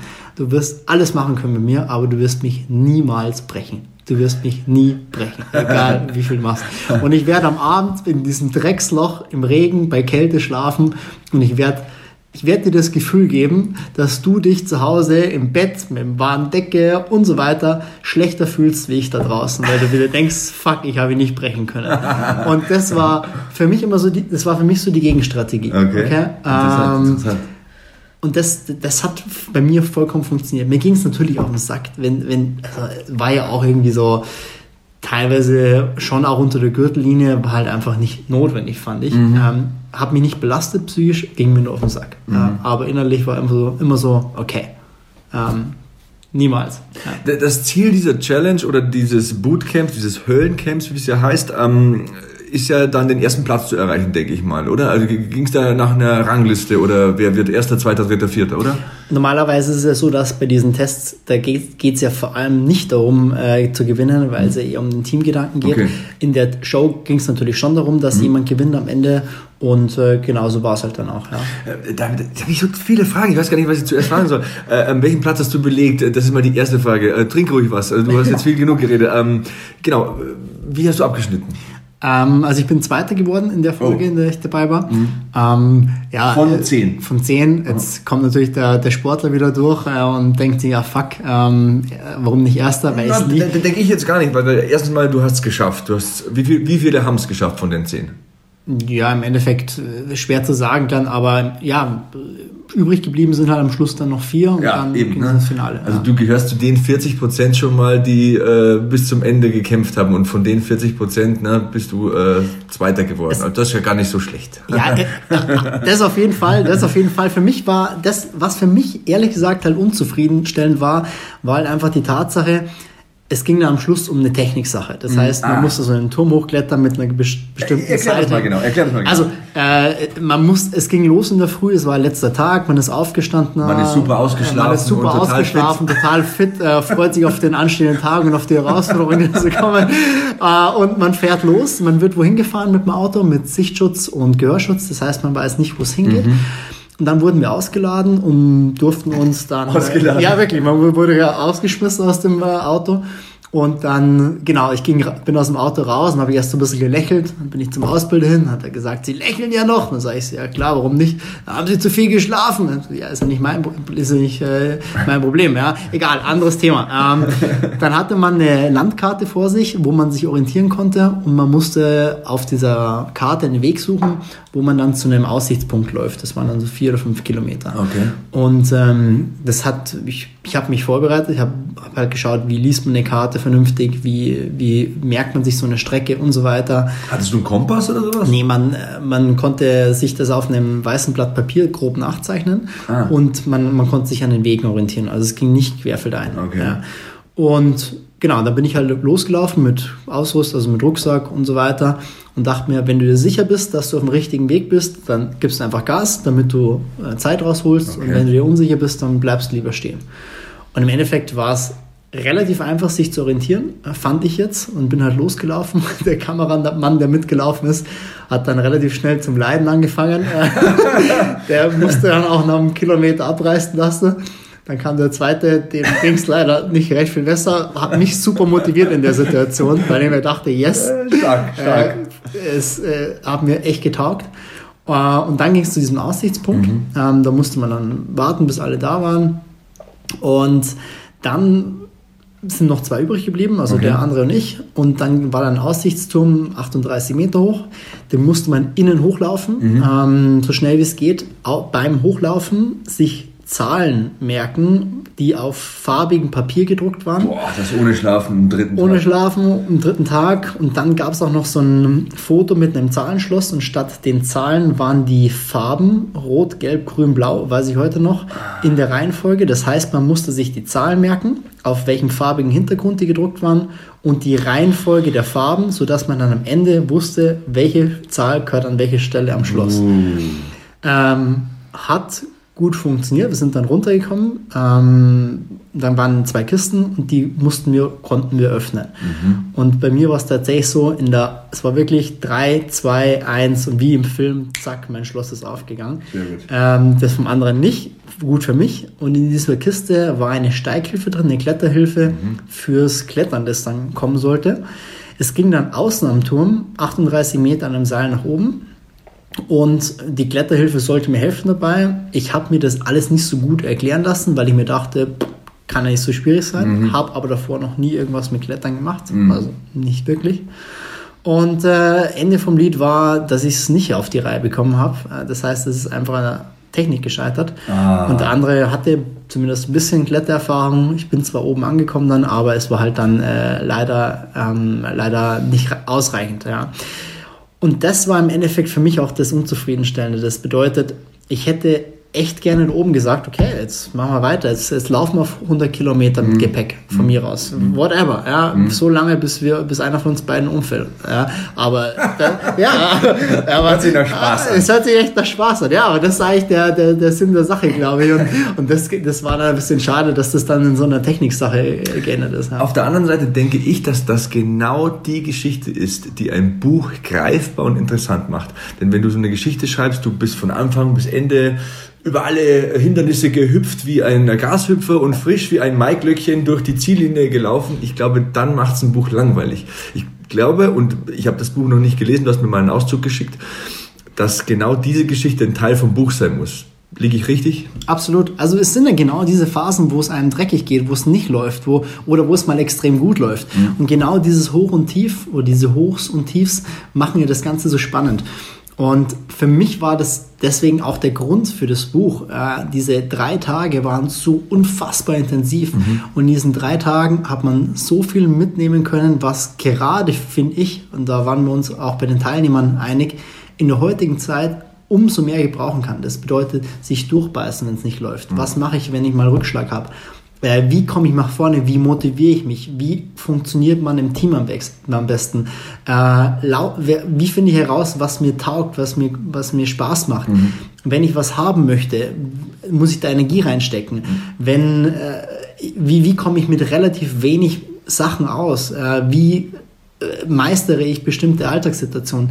Es waren so viele Sachen dabei, die auf drei Tage gepresst waren und du dir nach den drei Tagen nur noch gedacht hast, brutal. Das war wie eine andere Welt. Das war, es, das war auch das Krasse. Es ist irgendwann, es war klar, es ist ein Spiel, äh, es ist nur ein Spiel, aber es war dir irgendwann nicht mehr bewusst. Es ist verschwommen. Es mhm. war einfach Realität.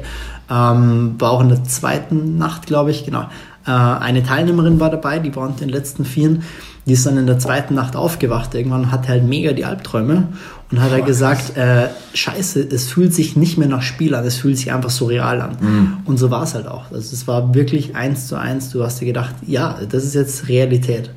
Und dann kommst du zurück in die wirkliche, also das heißt wirkliche Realität, kommst du zurück in den Alltag und denkst dir so, krass, krass. Du gehst am Bahnhof entlang, den Zug zurück und denkst dir so, schaust dir andere Leute an und denkst dir, wie belanglos unsere Bedürfnisse wenn, und Probleme sind. Wenn ihr wüsstet, ja. ja. ja ähm, und das ist schon ein unfassbares Erlebnis gewesen. Ja. Ähm, also ich bin davon überzeugt, dass, oder überzeugt, vielleicht das falsche Wort, es wäre cool, wenn jeder auf seine Weise regelmäßig in eine Extremsituation kommt. Es muss kein Höllencamp sein. Oh Mann, du sprichst es, aus der Seele. Es muss kein, es muss kein Ironman sein, aber jeder auf seine Weise und mit Kunden, mit denen ich zusammenarbeite, den, genau das mache ich mit denen. Weil auf einmal erkennst du nämlich, dieser, dieser Spruch von meinem ersten Buch, du kannst mehr als du glaubst, hört sich ja so wie eine langweilige Motivationsfloskel an. Mhm. Aber ich bin halt fest davon überzeugt, dass jeder mehr kann, wie er glaubt. Das Problem ist nur, wir haben zu selten Möglichkeiten, in denen wir das zeigen können. Ähm, und wenn du halt mal so eine Extremsituation hattest, wo du durchgegangen bist, dann hast du danach einfach das Wissen, boah, ich habe das hinbekommen, also kriege ich die anderen Sachen auch hin. Ah, da, da könnte ich jetzt tausend Sachen sagen. Ich sage das, was mir einfällt, und das ist jetzt vielleicht nicht politisch korrekt. Man soll ja im Podcast immer nicht so politisch sein, aber zwei Nachbargemeinden weiter haben bei uns, also ich habe ja ein Haus in Passau in Niederbayern und zwei Gemeinden weiter haben über 30 Prozent bei der letzten Wahl die AfD gewählt.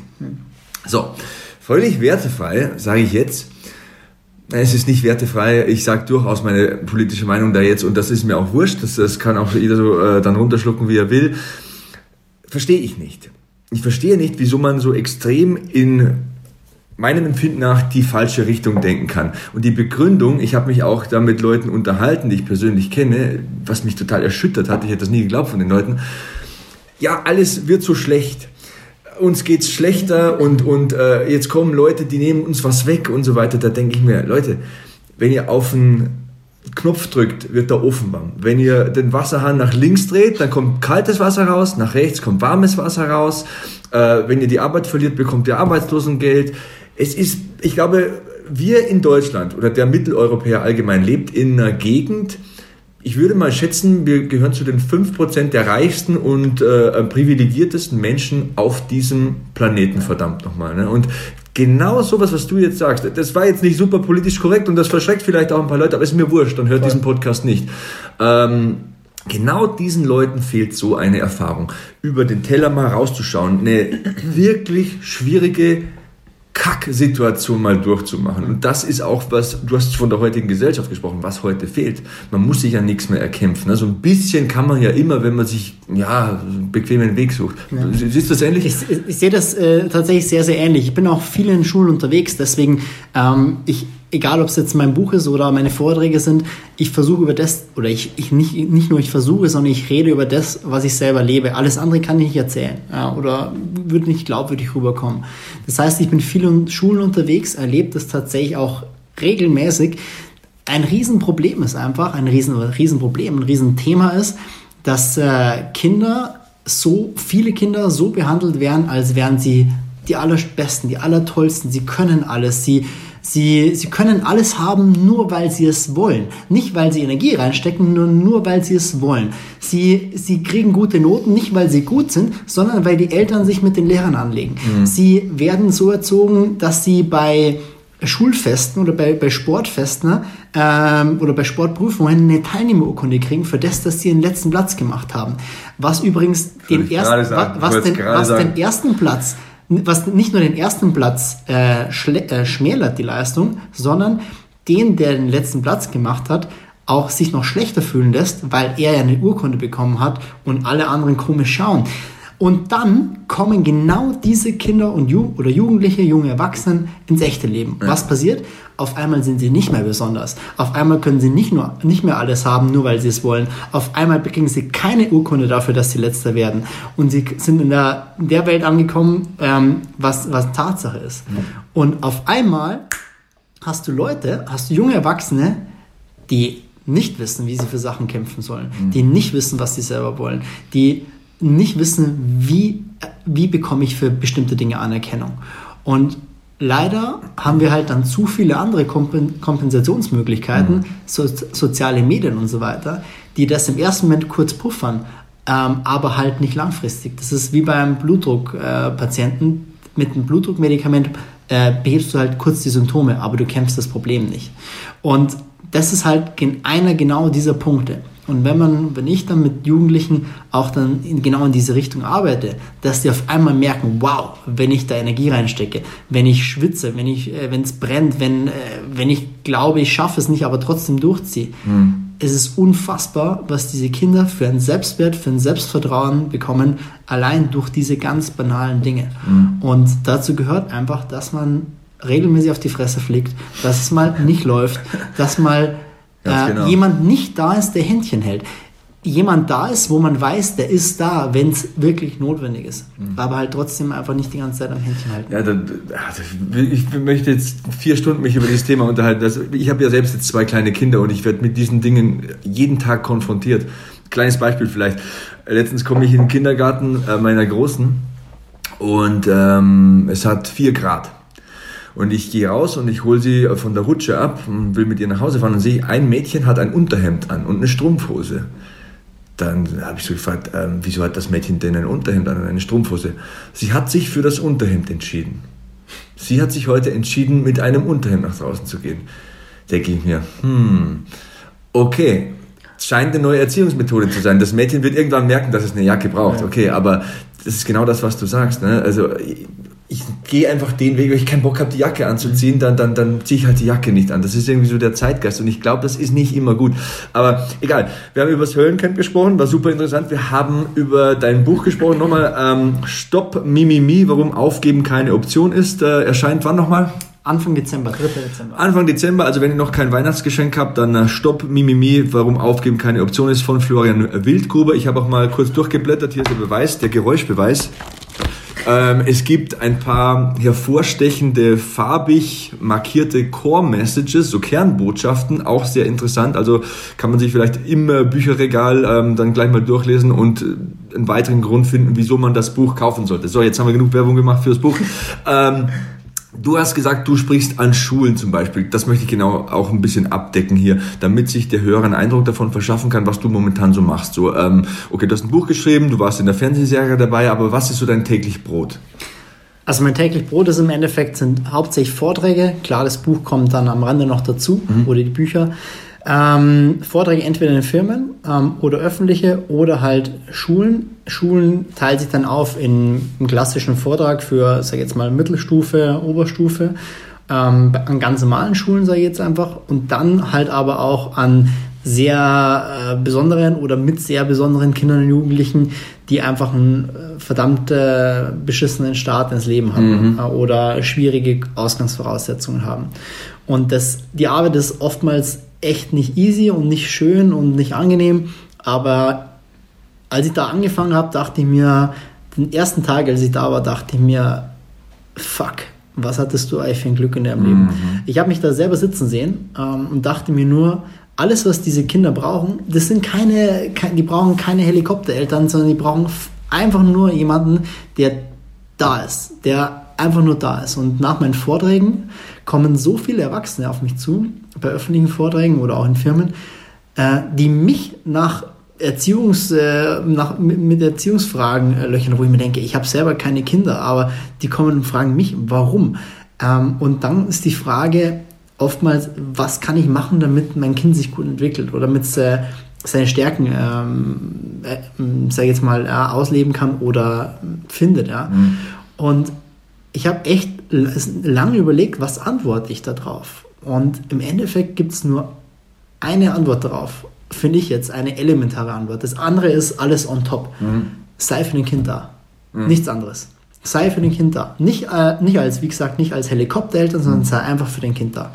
Nichts anderes. Weil wenn man diese, andre, wenn man diese anderen Extrembeispiele sieht, wenn die Eltern gar nicht da sind, wenn die Eltern die Kinder missbrauchen oder irgendwas, ähm, das ist richtig, richtig beschissen. Das kann man nie wieder gut machen. Ja. Und äh, wenn jemand ein Umfeld hat, das für das Kind da ist, dann ist 99% gewonnen. Alles andere kommt on top. Das kann ich absolut bestätigen. Und ähm, ich nehme es aus meinem eigenen Leben. Mein Dad war bei den Fußballspielen immer der Papa, der an der Eckfahne gestanden ist. Es gab die äh, biertrinkenden Schreiväter an der Mittellinie, die immer auf den Schiedsrichter schreien. Das ist immer das erste Opfer, weil es ist am einfachsten, weil jeder Schiedsrichter macht mal einen Fehler. Klar, das sind 22 Leute und das Feld ist riesengroß und du siehst mal was nicht. Ist auch normal. Und mein Vater stand immer an der Eckfahne und hat nie in, keine Ahnung, ich habe angefangen mit 12, habe ich angefangen Fußball zu spielen und habe so Mitte 20 aufgehört, als ich dann Wrestler werden wollte. In diesen über 10 Jahren habe ich ihn nicht einmal reinrufen hören. Und das ist genau das, was du sagst. Ich dachte immer, mein Vater, was ist das denn für ein, er ist immer so ruhig und so und immer so introvertiert und er sagt immer nur was, wenn ich ihn frage. Genau das ist es eigentlich. Mhm. Eigentlich ist es genau das. Eigentlich ist es einfach nur da zu sein, Präsenz zu zeigen und äh, für Fragen, Anregungen und so weiter zur Verfügung zu stehen, aber man muss nicht immer proaktiv da reinschreien und reindreschen und, und, und äh, in diese Richtung muss es laufen und nicht anders sagen. Ne? Genau das ist es eigentlich. Das ist eine sehr, sehr gute Antwort und ich glaube, da kann ich wiederum auch was mitnehmen. Hören uns bestimmt auch viele junge Eltern. Ne? Man will immer das Kind vielleicht unterbewusst nur in so eine Richtung schieben. Das soll mein Kind sein. Das soll irgendwie so. Nein, mhm. sei einfach nur da. Ich werde meinem Kind auch nie sagen, mach Sport. Aber ich fand es schön, zum Beispiel vor ein paar Wochen hat die Kleine gesagt, Papa, warum packst du jeden Tag die Sporttasche? Warum machst du das? Ich das ist, glaube ich, das ist besser, so, so, so, so unterbewusst und so, so, so sanft diesen Anreiz zu geben und dieses Vorbild zu sein. Dann können die Kinder vielleicht auch irgendwann den Weg zum Sport finden. Wenn sie den Weg zum Sport nicht finden wollen, wenn sie häkeln wollen, dann sollen sie halt häkeln. Ne? Aber dann bin ich da und kaufe ihnen ein Häkelbuch, keine Ahnung. Aber ich glaube, das ist eine sehr, sehr gute Antwort. Ähm, Kinder, schwierige Kinder, für wen, für welche Organisationen, Firmen, ähm, für welche Zielgruppen hältst du sonst noch Vorträge? Ja, das ist eigentlich im Endeffekt, also es geht los bei, bei Kindern und Jugendlichen, sei jetzt mal ab, ab 15. Ich, ich bin der festen Überzeugung, dass Kinder unter 15, 14 kein Vortrag, kein Coaching brauchen. Das ist, äh, ich werde auch oft angefragt, könnten, könntest du da für mein Kind mal was machen oder gibt es Vorträge für irgendwie 10, 12, 13-Jährige. Ich bin der Meinung, dass äh, Kinder in dem Alter es nicht brauchen, weil mhm. das ist, die sollen Erfahrungen machen in dem Alter. Die sollen einfach viel lernen, was gute Sachen, schlechte Sachen, mhm. einfach selber viel erleben. Und dann mit 15, 16, 17, da sind dann einfach schon gewisse Erfahrungen da, wo man anknüpfen kann. Ja. Ich glaube, ich glaube man, lernt sogar nie aus. Ich denke, nie, man, man, ja. Kennst du das, wenn man abends im Bett liegt und dann denkt man sich, oh, die ganzen Fehler, die ich in meinem Leben mhm. gemacht habe, wie könnte ich es korrigieren, wie würde ich es jetzt machen? Ich glaube, dass es wichtig ist, dass man diese Fehler gemacht hat. Ich habe so viel Mist gebaut ja. in meinem Leben. Ich habe ein Studium abgebrochen, die falschen Freundinnen und Freunde gehabt, ähm, keine Ahnung, in der Schule bei dem oder dem Fach nicht richtig aufgepasst. Aber ich glaube, die Summe dieser ganzen Fehler irgendwie, diese Erfahrungen, nicht irgendwie aus dem Handy was mhm. äh, sich abzuschauen oder von einem YouTube-Video, diese Erfahrung rauszugehen und diese Erfahrung selbst zu machen, ich glaube, das formt den Charakter. Das geht vielen heute ab. Ich habe ähm, definitiv, ich habe vor einiger Zeit eine Frage bekommen, die echt spannend war und die hat geheißen, äh, Flo, würdest du dein Leben so, wie es war, nochmal leben wollen, wenn du es könntest, ja? Ähm, oder würdest du es gerne anders machen wollen? Ähm, für die, die es jetzt noch nicht wissen, ähm, die können sie gerne in der anderen Folge nachhören. Ich hatte ja auch einen relativ holprigen Start ins Leben mhm. und, und viele sehr unschöne Sachen dabei gewesen. Und ich habe gesagt, ja, ich würde gerne alles nochmal so haben wollen, weil es mich genau zu dem Menschen gemacht hat, der ich heute bin.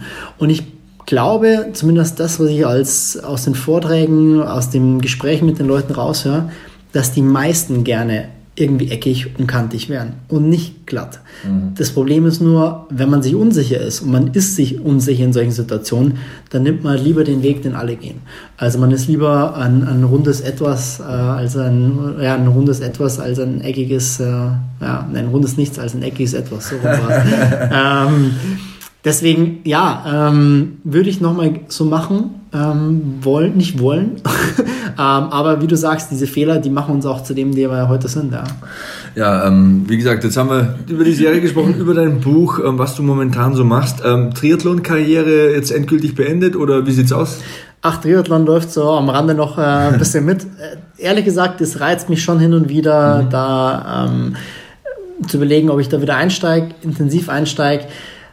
Auf der anderen Seite, ich bin jetzt 27, das ist jetzt noch nicht mega alt. Ganz im Gegenteil, für einen Triathleten geht es jetzt eigentlich erst so richtig los. Mhm. Ähm, auf der anderen Seite war das eine echt coole, eine sehr, sehr intensive Zeit mit vielen Erlebnissen. Eine Zeit, die ganz, ganz, ganz entscheidend dazu beigetragen hat, äh, wie ich heute bin.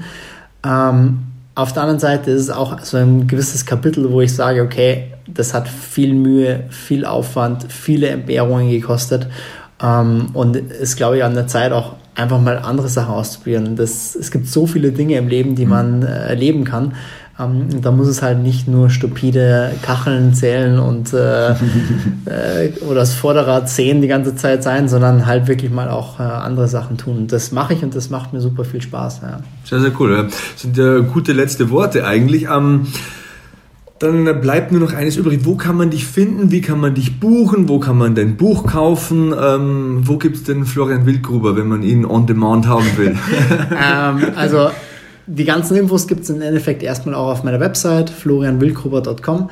Dann die klassischen Social Media ähm, Kontakte oder Kanäle. Und zum Buch selber kommt man entweder um meine normale Website oder über stopmimimi.de.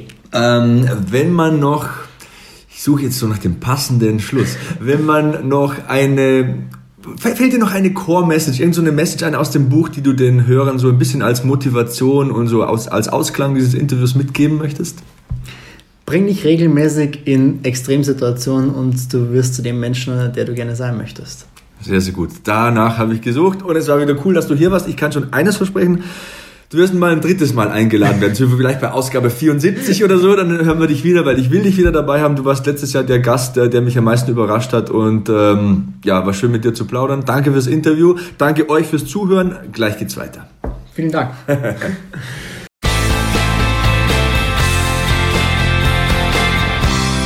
Wir sind zurück im Beat Yesterday Podcast. Das war das Interview mit Sebastian Hackel und Florian Wildgruber. Ähm, Sebastian, vielen Dank für dieses Interview. Also mal im Ernst.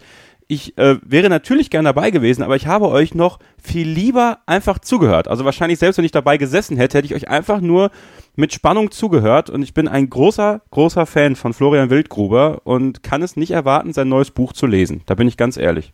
Ja, ich freue mich auch. Es ist ein Wahnsinn, der Kerl. Also 1991 geboren, also der ist noch nicht mal 30.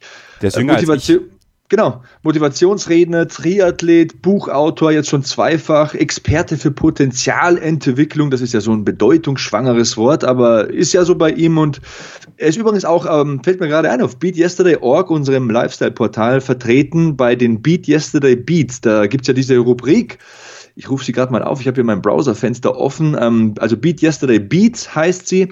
Und ähm, da stellen prominente Sportler, bekannte Personen, wie zum Beispiel hier sehe ich Eco Fresh oder Sabrina Mockenhaupt, ihre Lieblingssongs fürs Training vor, also ihre Motivationstracks, ihre Playlists. Ich habe da auch mal äh, zehn Songs zum Besten gegeben beziehungsweise veröffentlicht, nicht zum Besten gegeben. das ist auch besser so. Ähm, Julia Rick ist zum Beispiel am Start, die hatten wir hier schon im Podcast. Also wenn ihr wissen wollt, was die Stars und Sternchen und Sportler und Sportlerchen da so hören beim Training, dann äh, klickt mal rein. BeatYesterday.org ist unser Lifestyle-Portal und Beat Yesterday Beats heißt diese Rubrik. Florian Wildgruber ist auch mit dabei. Und wenn ihr das Buch von Florian Wildgruber, Stopp, Mi, Mi, Mi, wenn auch warum Aufgeben keine Option ist, haben wollt, empfehlen wir euch Books on Demand. Da könnt ihr das Buch für 9,90 Euro erwerben im Paperback-Format. Einfach mal bei Books on Demand, bod.de nachschauen. Stopp, Mi, Mi, Mi von Florian Wildgruber. Ja, man kann nicht, man kann nicht genug darüber sagen. Auch sein erstes Buch, Stärke, warum wir alle mehr können, als wir glauben, war ein hervorragendes Buch, wenn man vielleicht auch so ein bisschen mit sich selber nicht so ganz im Reinen ist, sehr an sich zweifelt und das wer eigentlich ist das gar schon nicht immer? muss. Genau, aber wer ist das schon immer? Aber manchmal übernehmen die Zweifel so viel in unserem Kopf und vieles passiert im Kopf und äh, Florian macht das und das finde ich halt das Tolle. Es gibt ja die Motivationscoaches, sage ich mal, die missionieren wollen. Und ich mag es nicht, missioniert zu werden, Sebastian. Ich bin da, ich, ich mag das nicht. Aber so wie Florian das macht, und das fasziniert mich an ihm, weil er ja wirklich, er ist ein Jahr jünger als ich, aber er ist jünger als ich. Ähm, mit welcher Weitsicht er an die Sache rangeht, ohne einem das aufzudrücken, aber seine Art und Weise, und das fand ich im Interview auch so toll, und du hast es im Vorgespräch, bevor wir den Podcast aufgenommen haben, gesagt, das war so intim. Und das war entspannt. Und wenn ich mit Florian zusammensitzen würde, ich glaube auch, das wäre super entspannt, aber ich würde super viel rausziehen. Und deswegen äh, freue ich mich schon sehr auf sein, sein Buch Stop Mimimi, warum Aufgeben keine Option ist. Und äh, werde es mir werd's aufsaugen, dann auch über Weihnachten mit nach Hause nehmen und da einfach mal, vielleicht auch mal meinen Eltern einfach mal hinlegen, sagen, lest euch das mal durch, denn man kann nie aufhören, sich zu motivieren. Egal, ob äh, man wie ich 28 ist, wie du 29, Sebastian. äh, 29 zum elften Mal, ja. äh, aber auch mit 60, 70, wenn man auch da mal durchhängt, wenn man Rentner ist und nicht mehr weiß, wenn man wirklich 40 Jahre gearbeitet hat und dann irgendwie in dieses Loch fällt, auch die sollten sich dieses Buch mal durchlesen, denn da können wir alle uns nochmal vielleicht ein bisschen mehr auch auf das Positive konzentrieren, das Positive im Hier und Jetzt, denn wir machen uns so viele Gedanken um das, was wir in der Vergangenheit vielleicht falsch gemacht haben, um das, was in der Zukunft vielleicht schiefgehen kann. Aber wir sind hier. Wir sind hier im Hier und Jetzt. Ihr hört jetzt diesen Podcast. Ihr wollt euch jetzt ein paar Informationen, ein bisschen Motivation abholen. Ihr habt euch das Interview mit Florian Wildgrube angehört. Ihr könnt das Buch lesen, ihr könnt rausgehen. Wenn ihr, wenn, ihr, wenn ihr wirklich Frust habt, geht mal raus. Stellt euch auf ein großes Maisfeld und brüllt einfach mal rum. Das löst so viele Blockaden im Kopf manchmal. Wir haben das alle mal. Wir können uns davon nicht frei machen. Aber bewusst, achtsam diese negativen Emotionen, Gedanken, Emotionen gehören dazu. Gefühle sind okay. Die umzudrehen und zu was Positivem zu machen. Und dann gemeinsam weiterzumachen das ist das, wofür wir auch in diesem Beat Yesterday Podcast einstellen. Ich werde jetzt richtig emotional, weil mich das so beschäftigt und weil wir, Sebastian, ich, euch zu Hause oder wo auch immer ihr das hört, bei der Arbeit, auf dem Weg zur Arbeit, von der Arbeit weg, zur Schule, wo auch immer, egal wo auf dieser Welt, wir wollen euch helfen, mit unseren Gästen einen positiveren, motivierteren Lebensstil zu finden, ohne euch zu missionieren, sondern euch hoffentlich mit der Energie, die wir euch transportieren, anzustecken. Und deswegen liebe ich diesen Beat Yesterday Podcast. Deswegen habe ich das Interview mit Florian geliebt und ich hoffe, wir hören ihn in einem Jahr, wenn er sein drittes Buch rausbringt, wieder. das hoffe ich auch, ja. Es ist einiges gesagt. Also diese Motivationstalks und diese Motivationsredner, die mag man ja entweder oder man mag sie nicht. Ne? Ich stehe ja total drauf und vor allem, wenn es jemand ist wie Florian, das hast du völlig richtig gesagt, der einem aufgrund seiner eigenen persönlichen Erfahrungen Dinge mit auf den Weg gibt.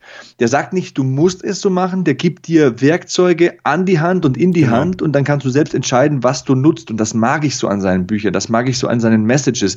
Und das Buch muss man nicht immer von vorne bis hinten akribisch und total konzentriert durchlesen. Das kannst du mal so durchblättern und er hat die ganzen Kernbotschaften, wie gesagt, farbig markiert. Und selbst wenn du mal fünf Minuten Zeit hast, dann liest ein bisschen in diesem Buch und dann hast du wieder was, was dir ein bisschen durch den Tag hilft und dir ein bisschen Bewusstsein vor Augen führt, wo deine Fehler liegen, wie du, wie hast du es genannt, Blockaden liegen. Ne? Mhm. Ähm, manchmal ist man ja selbst sein ärgster Feind und er als Experte für Potenzialentwicklung weiß das besser als äh, kein anderer. Und äh, ja, das ist einfach ein äh, super Ding, ein super Tool, dieses Buch. Ich äh, bin auch mega gespannt. Also ich lasse dir dann auch ein Exemplar, wie gesagt, zukommen, Kevin, ähm, wenn er es mir dann schickt. Und äh, den Prototypen habe ich ja mal ein bisschen angeschaut. Ähm, stand schon sehr viel Wertvolles drin. Deswegen ja, äh, war wieder ein super Podcast und allgemein, ich sehe es auch total gerne und äh, mit Wohlwollen, dass sich unser Podcast in eine coole Richtung entwickelt. Er ist weniger faktisch, aber viel Motivation drin, viel Ehrlichkeit. Das ist ja das, was ich will. Und um ganz ehrlich zu sein, ich führe auch solche Interviews am liebsten. Ich habe den Florian zu mir eingeladen, wir haben uns äh, ins Wohnzimmer gehockt, äh, was zu trinken hingestellt und wir haben ganz locker drauf losgesprochen und irgendwann habe ich auf Aufnahme gedrückt und das sind die besten Interviews. Klar, man kann nicht immer jeden äh, hier nach München äh, kommen lassen, manches muss man über ähm, irgendwelche ähm, ja, Telefongespräche und so weiter abwickeln, aber die liebsten und die besten Interviews sind äh, für mich die, die ich irgendwie face to face wie du gesagt hast, bei einem intimen Setting führen kann und ich bin total zufrieden. Ähm, war top, ja. War eine super Erfahrung, ihn auch wieder zu treffen. Werde mich demnächst auch mal noch mal wieder mit ihm treffen, werde mal nach Freising zu ihm fahren. Toller Typ. Das war der Beat Yesterday Podcast im November, liebe Freunde. Wir hoffen, euch hat alles, was wir heute gemacht haben, gefallen. Logischerweise. Wenn es euch gefallen hat, dann empfehlt den Beat Yesterday Podcast euren Freunden, Verwandten, Bekannten, all die, die sich angesprochen fühlen könnten von uns. Und sehr gerne würden wir iTunes-Rezensionen erhalten und lesen. Am besten natürlich fünf Sterne. Aber wichtig ist das Feedback. Was können wir machen? Was können wir besser machen? Was machen wir auch schon gut vielleicht? Freuen wir uns natürlich auch drüber zu lesen. Äh, welche Gäste wünscht ihr euch eventuell? Wir, wir können ja mal schauen, was wir in die Wege leiten könnten. Wir haben auch für die nächsten Monate, auch für das Jahr 2019, wo es den Beat Podcast natürlich weitergeben wird, ähm, einige Ideen für Gäste, die wir in die Sendung holen möchten, die eine spannende, inspirierende Geschichte zu erzählen haben. Ähm, ja, ich, also ich persönlich, Sebastian, ich, ähm, ich freue mich schon auf den nächsten Monat, denn dann geht es um ein, ein Thema, ähm, was mir sehr wichtig ist, nämlich Essen und Kochen. Wer der Gast sein wird, das verraten wir euch natürlich noch nicht. Aber äh, es wird auf jeden Fall sehr kulinarisch werden. Und ähm, ja, Hashtag BeatYesterdayPod bei Twitter. Wenn ihr über den Podcast äh, twittert, äh, wenn ihr auch sonst über Beat Yesterday twittert, natürlich den Hashtag Beat Yesterday. Und Sebastian, wenn du noch äh, Empfehlungen für beatyesterday.org hast, unserem Lifestyle-Magazin, dann äh, solltest du die natürlich noch loswerden. Aber ansonsten ja, würde ich die Hörer einfach in diese, in diesen End-November und Richtung ersten Advent entlassen wollen. Genau so ist es. Dem ist nichts hinzuzufügen, wenn ihr einfach mal reinschaut wollt. Schaut einfach mal rein. Beat Yesterday.org, lasst euch berieseln, da gibt's für jeden etwas. Und wenn ihr Botschaften habt, wenn, wenn ihr habt, wenn ihr Anregungen habt, äh, Tipps, wenn welche Hinweise da sind, wenn euch was nicht gefällt oder was sehr gefällt, dann äh, sagt uns das. Äh, ihr könnt das tun auf Twitter zum Beispiel, ist Kevin da at ks-0811. Auf Instagram ist er Kevin unterstrich scheuren. Ich hoffe, ich habe alles richtig ja. gesagt. Ich bin überall at Sebastian Hackel, Facebook, Twitter, Instagram, ganz egal. Her damit. Ähm, wir versuchen euch die besten Gäste zu liefern, immer Energie und Motivation zu liefern. Wir versuchen so echt, so hautnah und unverfälscht wie möglich zu sein. Und ähm, ja, die Gemeinde wächst, immer mehr Beat Yesterday Pod Fans, immer mehr Zuspruch, immer mehr Rezensionen. So soll es sein. Her damit. Bis zum nächsten Monat. Stay hungry, stay positive and beat yesterday.